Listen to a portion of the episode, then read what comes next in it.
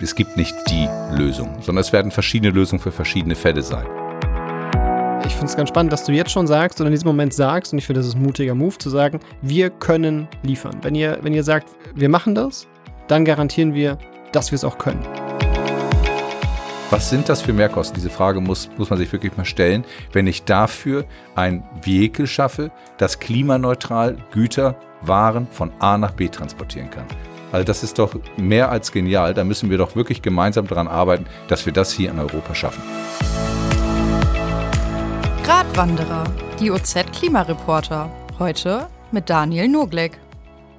Ja, moin und herzlich willkommen zur sechsten Folge der Gratwanderer. Mir gegenüber sitzt heute Dietrich Schulz. Ähm, wir haben uns schon vorab aufs Du geeinigt. Ähm, nicht, dass ihr euch alle wundert, warum äh, wir jetzt äh, jeweils Du sagen. Dietrich, herzlich willkommen. Schön, dass du da bist. Ich sage herzlichen Dank, Daniel. Ich freue mich, hier zu sein. Sehr, sehr gerne. Du kannst dich ja vielleicht einmal kurz vorstellen, damit die Hörerinnen und Hörer wissen, mit wem sie es heute zu tun haben. Ja, gerne. Mein Name ist Dietrich Schulz. Ich bin von dem maritimen Dienstleister Liberty Pier Maritime Projects. Wir sitzen in Bremen und in Leer, Ostfriesland und kümmern uns um alle Dinge, die um das maritime Geschäft, um das maritime Umfeld gehen und damit Hand zu tun haben. Aber dazu mehr später. Zu meiner Pension selber.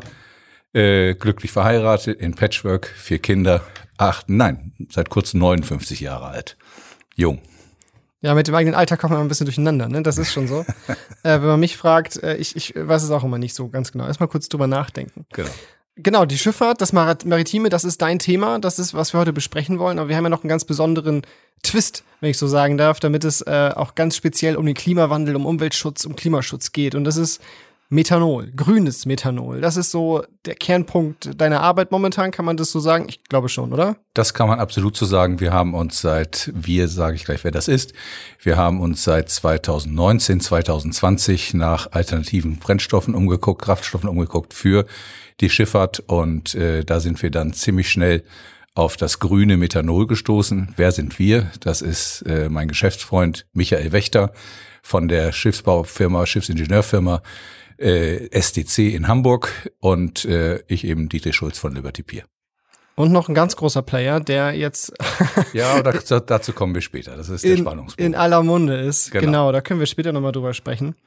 Ähm, grünes Methanol. Wenn man jetzt drüber nachdenkt, über alternative Antriebe, denkt man natürlich, wenn man jetzt nicht direkt aus dem Schiffbau kommt oder sich mit Schiffen beschäftigt, Elektroauto, ganz klar, Strom ähm, ist aber vielleicht aus naheliegenden Gründen nicht das perfekte Antriebsmittel für so ein großes Schiff. ähm, aber auch so Dinge wie Wasserstoff sind ja auch ein Thema. Genau. Ich glaube, das, das liegt bei den meisten am nächsten, wenn man so denkt, grüner Antrieb für Schiffe, warum nicht Wasserstoff nehmen? Warum ist es für euch Methanol und nicht der Wasserstoff? Genau. Wir haben uns damals äh, sehr genau damit befasst und verschiedene Brennstoffarten analysiert, für uns analysiert. Und wenn man das mal schwarz-weiß und vereinfacht erklären will, dann gibt es ja die Möglichkeit, Wind, ein Schiff mit Wind anzutreiben, Stimmt, also klar. Segel. Ja. Das ist für mich, für uns eine typische äh, Lösung für Schiffe, die immer die gleiche Strecke fahren, von A nach B und wieder zurück von B nach A. Und das sind in der Regel die Autotransporte. Also da könnte es Sinn machen. Und solche Schiffe werden auch zurzeit für französische Automobilkonzerne gebaut. Dann gibt es die Lösung äh, für die kurze Strecke, für den Inselverkehr zum Beispiel mhm. oder für den Hafenverkehr. Das ist der Batterieantrieb. Da, wo ich kurze Strecken habe, da kann ich durchaus mit Batterie arbeiten. Und ich erkenne schon, dass es viele Lösungen gibt und es gibt nicht ja. die eine ja. Königsklasse. Dann gibt es vielleicht für den großen Tonnagebereich, für die große Distanz die LNG-Lösung ist auch mit Sicherheit eine Lösung. Was ich nicht als Lösung halte, ist, aber das ist meine persönliche Meinung, ist Ammoniak, weil es einfach viel zu gefährlich ist. Bei allen anderen Brennstoffen gibt es immer eine Möglichkeit, einen Unfall zu analysieren. Bei Ammoniak ist es aus meiner persönlichen Sicht ausschließlich der Tod. Deswegen kommt für mich äh, Ammoniak als Treibstoff nicht in Frage. Wird das denn, wenn ich kurz dazwischen haken darf, wird denn Ammoniak stark forciert momentan in der Branche? Ist das ein, ist das ein Ding, wenn man so, so sagen möchte? Es war ein Ding, weil, okay. weil die Branche nach Alternativen sucht. Die Branche ist gefordert gefordert, etwas zu verändern und es vertut sich enorm viel. Und da war es eine Alternative. Vielleicht ist es auch noch irgendwo eine Alternative. Für mich, wie gesagt, persönlich mhm. nicht. Ja. Grünes Methanol. Um das kurz zu erklären, was es ist. Grünes Methanol entsteht aus Windenergie, aus Solarenergie oder aus Biomasse, wobei für uns Biomasse nicht die Plate-Biomasse, also das, das Teller Food ist, also nicht Maiskolben sind, sondern es sind irgendwelche Abfallprodukte oder andere Stoffe, aus denen das hergestellt werden kann. Das in der Synthese mit Wasserstoff ergibt grünes Methanol und dadurch kann ich das C, was ich vorher der Atmosphäre entnommen habe, gebe ich der Atmosphäre beim Verbrennen wieder zurück und damit ist es klimaneutral. Für uns eine perfekte Lösung. Und, das kann ich auch dazu sagen, wir haben 2019, 2020 damit angefangen. Wir sind dort überall mit gewesen, in der Politik, in der Industrie, wo auch immer und äh, gerade auch bei den Werften hatten wir große Probleme, da auf Akzeptanz zu stoßen. Okay. Und das hat sich im ersten Schritt geändert, dass wir in 2021, 2020 war das, äh, einen großen Player mitgewinnen konnten, der aus der Energiesparte kam. Wir haben verschiedene Produzenten damals angesprochen oder Firmen angesprochen und Resonanz haben wir bekommen von Uniper.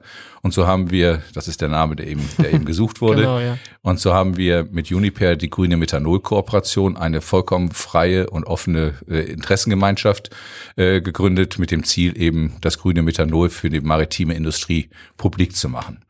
Da sind wir aber auch nicht wirklich erfolgreich mit gewesen, sondern der Durchbruch ist letztendlich gekommen, als Maersk letztes Jahr kundgetan hat, das war glaube ich im Mai, Juni letzten Jahres, dass sie das erste Containerschiff, Zulieferschiff 2000 Treu mit Methanolantrieb bauen würden. Dann hat Maersk nachgelegt und gesagt, sie würden große Container oder mittelgroße Containerschiffe, 16.000 Treu, Tragfähigkeit mit Methanolantrieb bauen lassen. Und seitdem, dann ist die Serie nochmal vergrößert worden von Maersk und seitdem sind andere große Player in Asien, in Europa da auf den Zug aufgesprungen und bauen jetzt auch Methanol Dual Fuel oder auch reine Methanolschiffe. Also da ist ein riesen Durchbruch entstanden und da sind wir auch heute gut unterwegs. Wobei für mich Methanol nicht die einzige, der einzige Wandel ist, den wir erleben werden, mhm. sondern ich glaube, äh, und da sind wir, glaube ich, noch nicht richtig im Boot, alle Mann und alle Frauen, dass wir das Schlagwort oder den Begriff Blue Economy verstehen müssen und lernen müssen. Das ist der ganzheitliche Ansatz, das muss man in Ruhe einmal nachlesen. Das ist der ganzheitliche Ansatz, wenn ich das versuchen soll zu erklären, ein Ozean, den Ozean oder die Ozeane zu verstehen und zu leben. Der nachhaltige Umgang, der positive Umgang, der transparente Umgang mit den Ozeanen unserer Welt. Und das ist nicht nur die maritime Industrie, die Hafenindustrie, was alles dazu gehört. Das ist auch die Fischerei. Das ist zum Beispiel auch die Gasförderung, die Ölförderung und alle Dinge, die irgendwo Wind, alle Dinge, die irgendwo im Ozean passieren. Und da ist es eben nicht nur die Antriebsweise jetzt bei Seeschiffen, mhm. sondern auch der Umgang, der soziale An Ansatz, den wir äh, in unseren Büros auch leben, die Governance, die der Umgang, die die Geschäftsethik, die wir, der wir uns unterlegen, wie wir Geschäfte betreiben, mit wem wir Geschäfte betreiben. Und das ist etwas, jetzt kommt so ein neuer Begriff, neu, äh, neudeutsches Wort, Stakeholder, was ja. unsere Kunden letztendlich ähm, werden, von uns fordern werden. Die Großindustrie wird es von uns fordern und da werden wir erfüllen müssen. Also da werden wir komplett umdenken müssen und wir müssen auch mit einem Begriff umgehen. Das hatten wir kürzlich gerade eine Diskussion gehabt, die Bereitschaft, die Führungsbereitschaft der jungen Menschen, äh, Verantwortung zu übernehmen. Da denken wir Alten, ich alt, 59, ich kokettiere nicht mehr im Alter, aber ich glaube fest daran, dass die jungen Leute stark eingebunden werden müssen, was ich auch in meinem Unternehmen tue, äh, und versuche noch weiter auszubauen. Äh, ich glaube, dass eine hohe Frustrationsrate da ist bei den jungen Leuten. Die sind nicht bereit, in den alten Systemen, wie wir es, wie ich es selber erlebt habe, ich weiß nicht, wie andere erlebt haben, aber wie ich es erlebt habe, über Druck und über Kündigungsdruck irgendwo zu arbeiten, sondern sie wollen auch etwas gestalten, sie wollen mitgestalten, sie wollen in Projekten denken und sie wollen am Misserfolg und am Erfolg transparent gemessen werden. Sie wollen verstehen, was das Unternehmen macht. Sie wollen die Nachhaltigkeit, die Sinnhaftigkeit eines Unternehmens verstehen. Und das ist dann weit mehr, als zu sagen, ich treibe heute meine Seeschiffe mit grünem Methanol an. Also da stehen wir vor riesen, vor riesen Herausforderungen und vor einem kompletten Umdenken, was wir seit aus meiner Sicht seit der Industrialisierung nicht erlebt haben. Vielleicht kurz äh, zur Erklärung für die Hörerinnen und Hörer, die jetzt, ich meine, mit dem maritimen Sektor nicht so viel zu tun haben. Maersk, eine der größten Reedereien der Welt. Äh, die größte Richtig. wahrscheinlich nicht, aber schon eine der größten. Ähm, vielleicht den, den Leuten hier Be Begriff tatsächlich von der Mumbai Maersk, die ja nun leider havariert ist vor, der ostfriesischen Küste äh, vor einiger Zeit.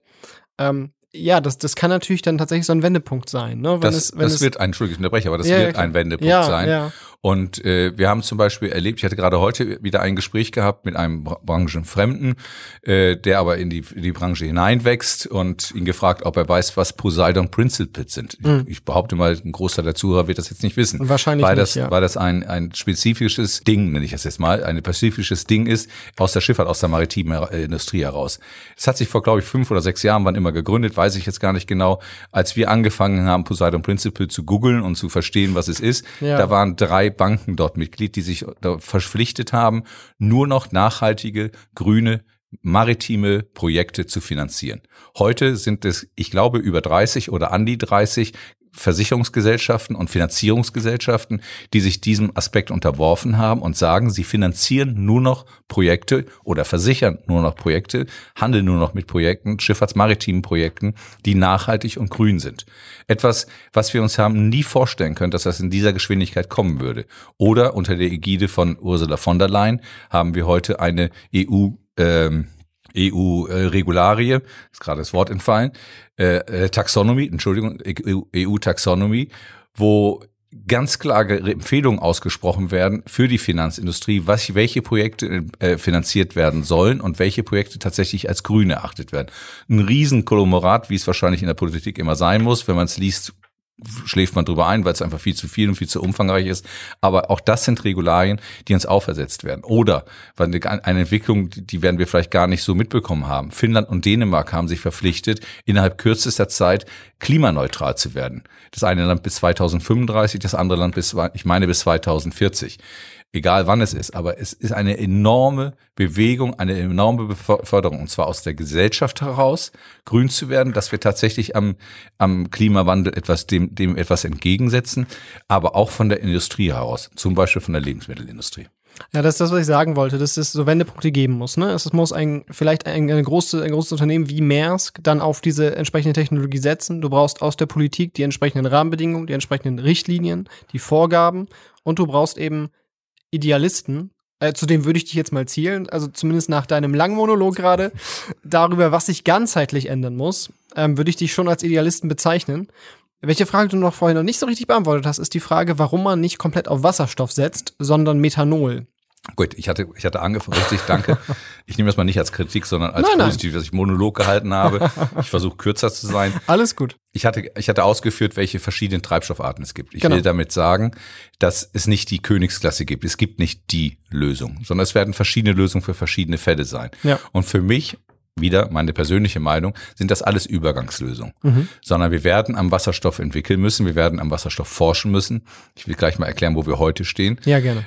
Aber das braucht Zeit. Ich weiß nicht, wie lange, wie viel Zeit das ist. Ich gehe aber davon aus, dass es definitiv mehr ist als zehn Jahre. Mhm. Wenn ich heute ein Schiff, irgendein Schiff, nehme ein Schiff, das 1000 Container transportieren kann, äh, äh, von A nach B fahren lasse, dann brauche ich vom Laderaum circa die Stellplätze von 800 Containern, um Wasserstoff transportieren zu können, weil das Volumen einfach viel zu groß ist. Wahnsinn. Und dann kann ich mit diesem, um das, Wasser, das Schiff dann eben von A nach B fahren zu lassen, kann aber dann nur 20 Container, äh, 200 Container bewegen, wenn es ja. 1000 Container sind. Die Zahlen sind jetzt nicht absolut richtig. Ja, klar, ja. Es geht um ein Beispiel zu verdeutlichen, ja. dass einfach Wasserstoff zu viel Laderaum wegnimmt, zu viel Kapazität wegnimmt, sodass der Einsatz heute noch keinen Sinn macht. Aber Weltweit wird daran geforscht, wird daran gearbeitet, das zu ändern und das wird man irgendwann ändern. Da wird es Lösungen geben und vielleicht ist dann die endgültige Lösung Wasserstoff. Vielleicht, ich würde es mir wünschen. Ich wäre auch dafür, Wasserstoff bei der Automobilindustrie mehr in Schwung zu bringen. Aber auch da sind wir ja auf dem Weg. Mhm. Aber lass uns dann auch noch ein bisschen über Methanol sprechen. Du hattest ja gesagt, es wird keine Biomasse Biomasse sein, die eigentlich zur Nahrungsmittelproduktion äh, dienen soll. Also kein, äh, du sagst, es ich glaube, Plate, Plate, Plate. Äh, Methanol. Ist das ist das, das ist Plate Methanol, ist das, ja. ist das Methanol, was in Brasilien für die Automobilindustrie, wo es sehr stark im Einsatz ist, mhm. äh, genutzt wird. Das heißt, es gibt dort Methanol angetriebene Fahrzeuge mhm. in, äh, in Südamerika und die werden mit dem sogenannten Plate, oder da wird es zumindest diskutiert, dass eben Lebensmittel genutzt werden, um Methanol herzustellen. Ja. Das wollen wir nicht tun, sondern wir wollen Abfallprodukte, da gibt es tolle Innovation. Äh, da darf ich jetzt an der Stelle, glaube ich, nicht drüber reden. da bin ich mir zumindest nicht sicher, ob ich das darf. Also ja. tue ich es nicht. Es sind aber eben Abfallprodukte. Es sind Produkte, äh, die da durchaus für, die, die dem Menschen nicht weggenommen werden, um sich damit zu ernähren. Das, so kann ich das mal, glaube mhm. ich, umschreiben. Ja, wir erinnern uns an die äh, Diskussion, Debatte um den E10-Sprit. Denn das ist ja im Grunde genau das, was du gerade gesagt hast, als es darum aufkam, dass man, dass man E10 im 10 Prozent, ich sag mal, Alkohol beimischen äh, wollte oder das ja auch getan hat, war ja die große Diskussion, klimafreundlicher ja, klimafreundlicher nein, werden Flächen für Nahrungsmittelanbau weggenommen für ja. diesen Sprit. Und Südamerika, genau, Brasilien zum Beispiel, da gibt es ja, lass mich nicht lügen, aber ich glaube E80 oder so sogar, ne? Also 80 Prozent oder, oder 60, 80 Prozent genau. ähm, wird, dann, wird dann mit Alkoholen ähm, statt mit Benzin dann betrieben. Und die Diskussion ist da natürlich noch viel größer. Genau. Gibt es denn, ähm, ist jetzt vielleicht schwer zu sagen, so in Zahlen, aber wenn man darüber spricht, dass man ausschließlich Abfallprodukte oder eben nichts, was für die Nahrungsmittelproduktion angebaut wird, für Biomasse, für den grünen äh, Methanol benutzen will. Gibt es denn da genug Fläche, genug Material, um, den, um, den, um die Schifffahrt darauf umzustellen? Die einen sagen nein. Ja. Die anderen, aber die gleichen sagen auch, das Methanol ist zu teuer. Okay. Und die anderen sagen ja. Und äh, was ist zu teuer, wenn ich äh, das Produkt grüne Logistik haben will. Wenn ich das Produkt, was ich im Laden einkaufe, auch wirklich nachhaltig grün transportiert wissen will, ja. dann äh, können wir gerne in diese Diskussion einsteigen. Ich glaube, die ist endlos. Äh, es ist wichtiger, dass wir tatsächlich grün werden und den Transportweg auch grün gestalten. Das, das dazu. Jetzt habe ich die Frage von den Faden verloren, Entschuldigung. Die, die, grundsätzliche Frage war im Grunde, haben wir genug, ah, genug genau. Biomasse, genau. um die Schifffahrt umzustellen? Es ist ja nicht nur Biomasse, es ist die Solarenergie, mhm, es ja. ist die Windenergie und es ist die Biomasse, es ist die Kombination daraus. Und da muss man auch sagen, das grüne Methanol als Produkt ist noch nicht definiert. Was ist denn grünes Methanol? Welche Qualität muss es haben? Das, okay. das muss noch erarbeitet werden. Mhm. Äh, das ist noch nicht definiert. Die Antwort ist ganz klar ja. Und zwar reden wir ja nicht über, äh, über Schiffe, die heute jetzt mit grünem Methanol angetrieben werden. Wenn ein neues Schiff gebaut wird oder wenn wir über Retrofit reden, machen wir vielleicht im zweiten Schritt, wenn ein neues Schiff gebaut wird, habe ich in der, in der Regel eine Vorlaufzeit von zwei Jahren.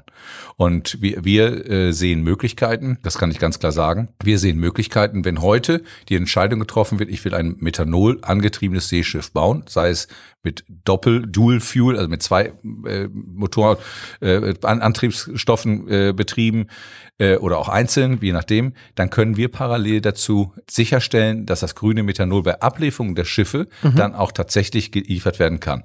Was diskutiert werden muss, was man in Ruhe entwickeln muss durch Gespräche, gemeinsame Gespräche ist, was kostet dieses Methanol und wie bekomme ich das an den Ort, wo ich es dann haben möchte. Und das ist jetzt die Antwort.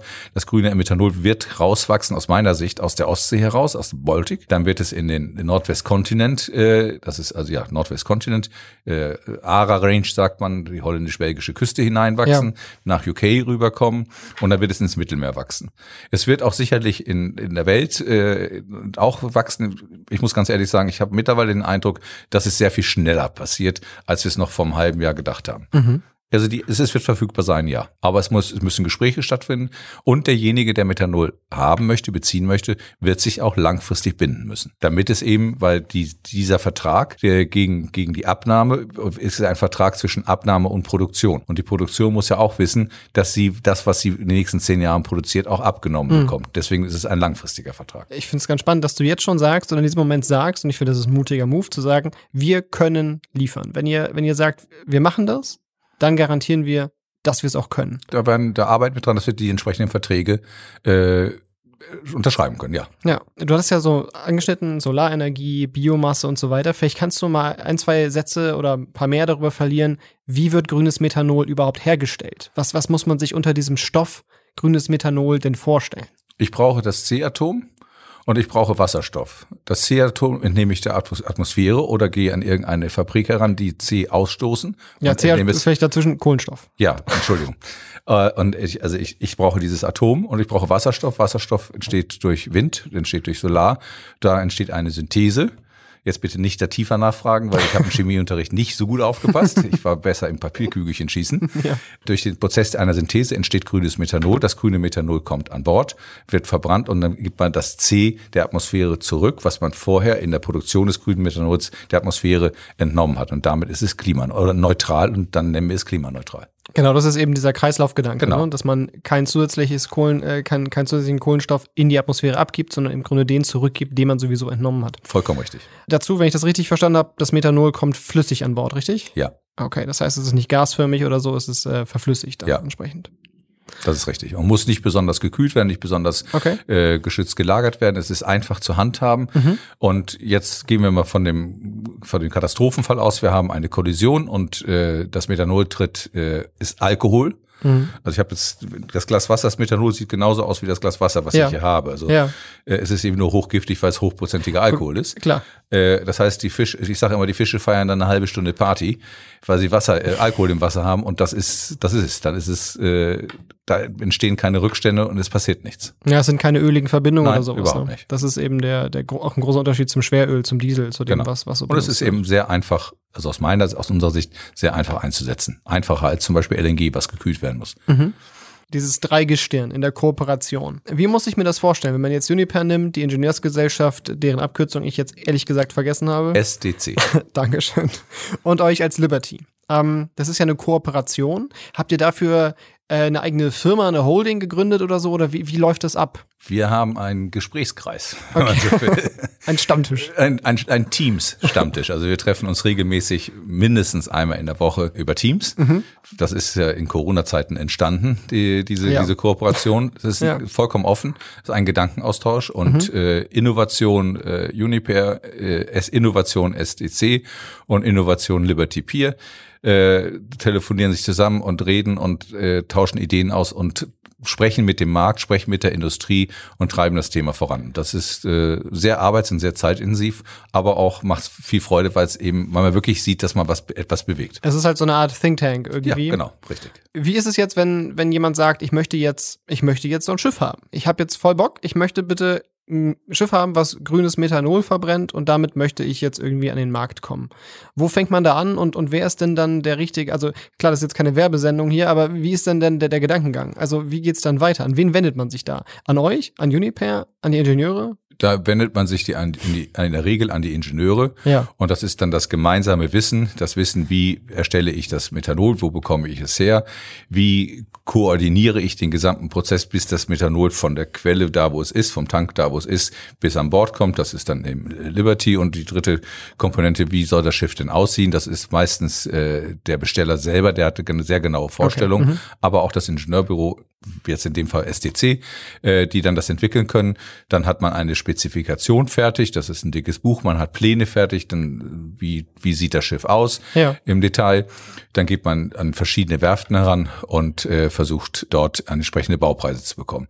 Das bringt mich vielleicht zu dem Thema Werften. Ja. Das ist eine große Herausforderung, heute eine Werft zu finden, die bereit ist, ähm, diese Schiffe zu bauen. Also mhm. bis, bis zum Zeitpunkt Maersk, letztes Jahr im Juni, ja. äh, hat man kaum oder gar nicht Bereitschaft gefunden. Heute gibt es sie.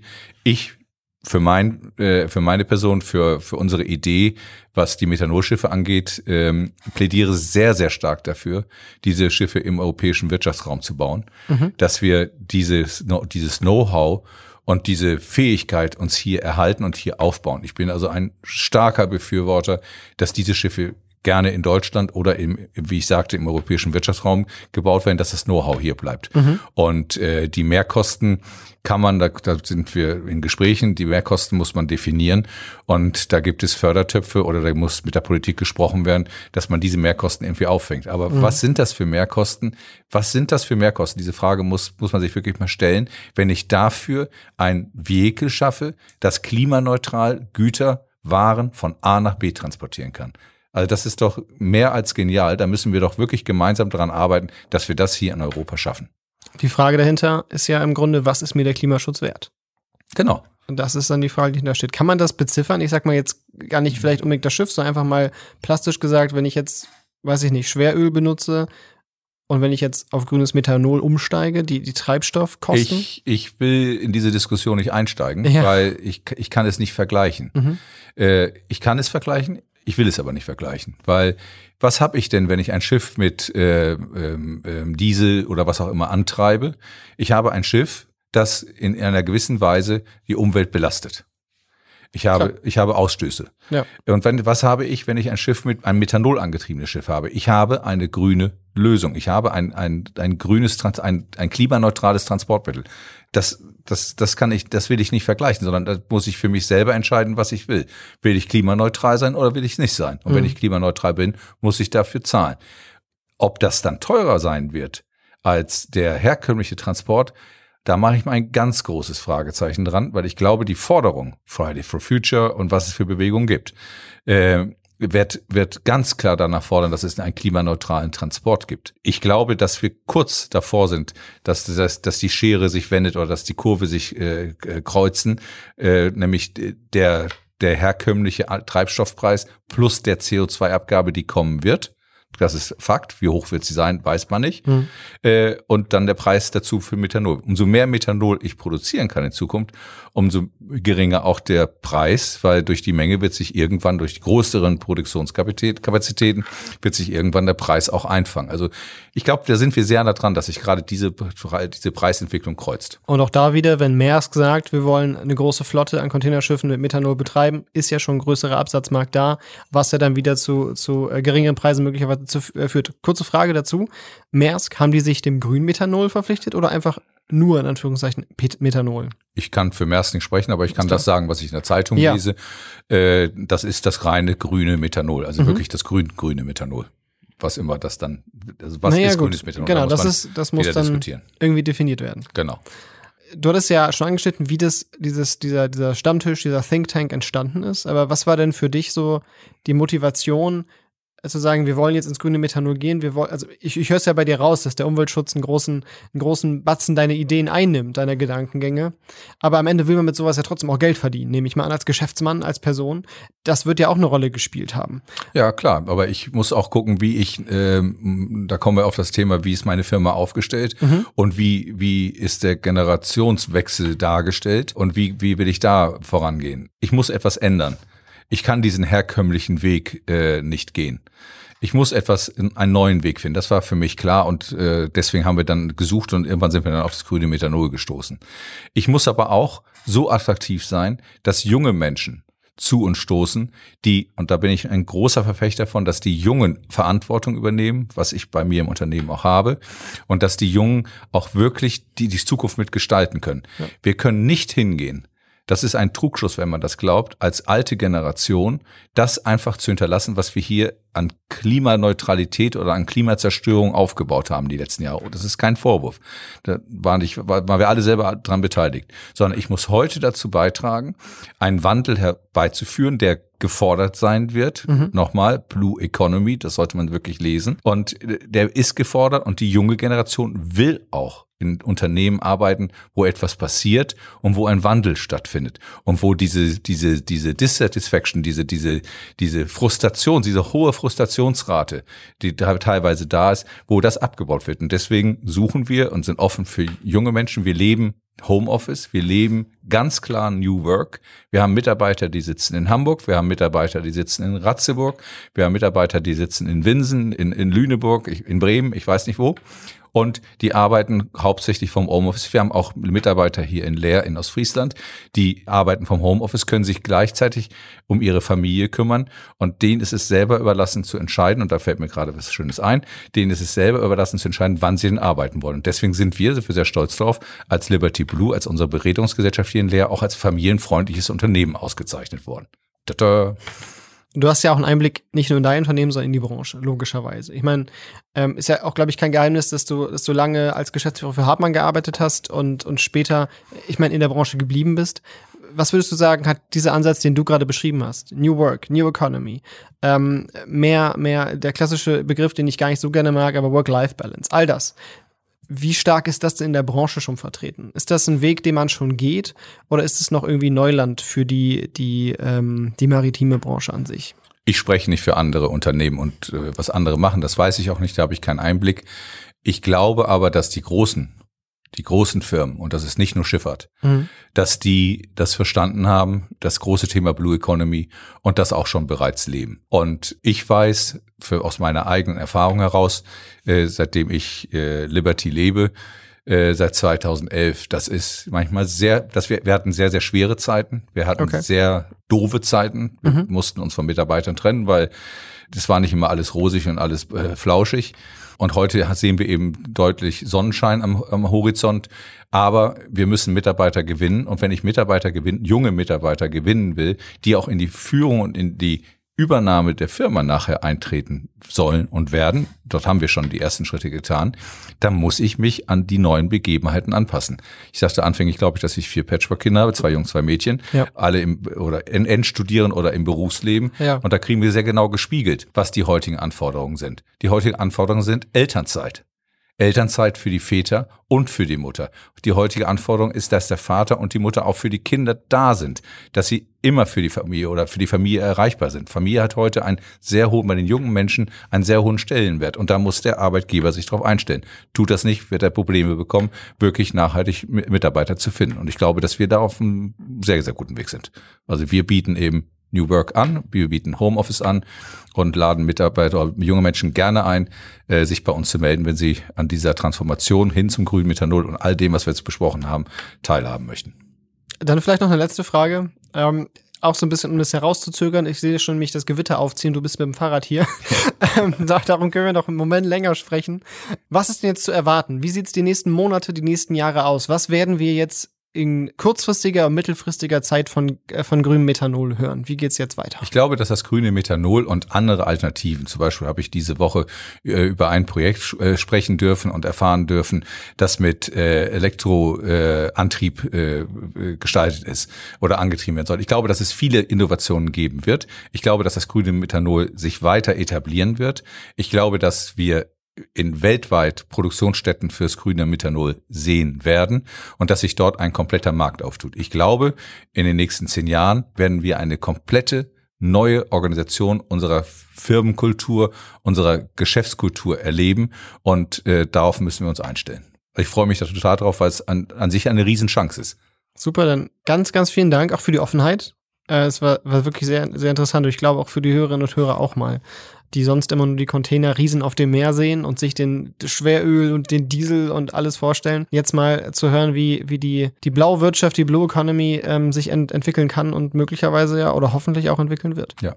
Eins noch vielleicht als kleines Gerne. Schlusswort. Äh, wer uns folgt auf Facebook oder auf Instagram oder ich weiß nicht wo, in welchen sozialen Medien wir alles sind. Äh, wir sind immer donnerstags da und kommen mit neuesten Nachrichten oder neuesten News zu uns raus. Also wer das Wissen verfolgen will, donnerstags uns folgen, dann weiß man immer, wie es so ein bisschen um die Schifffahrt, oder um unsere kleine, mini kleine Schifffahrtswelt, äh, wie es da weitergeht. Alles klar. Ich sage herzlichen Dank und wünsche euch auch mit eurem Podcast herzlich und großen Erfolg. Ich habe zu danken. Danke. Ciao. Ciao.